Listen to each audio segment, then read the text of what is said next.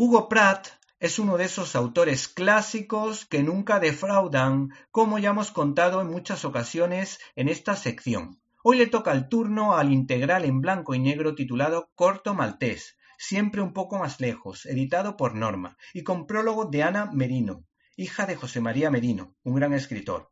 Esta escritora reconoce que en algún momento llegó a estar enamorada de la figura enigmática e icónica de Corto Maltés. Se trata de un héroe que nunca tuvo novia, y además, como buen marinero, en cada puerto tenía una mujer, aunque esta canción no se podría desde luego cantar en los tiempos que corren lo que lo hace siempre más interesante.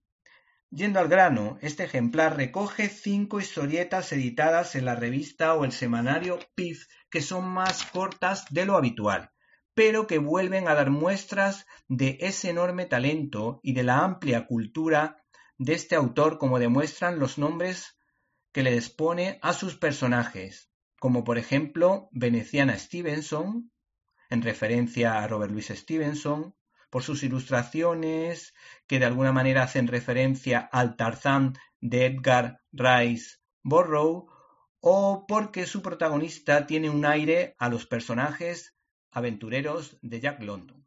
Este ejemplar ¿Te está gustando este episodio? Hazte fan desde el botón apoyar del podcast de Nivos.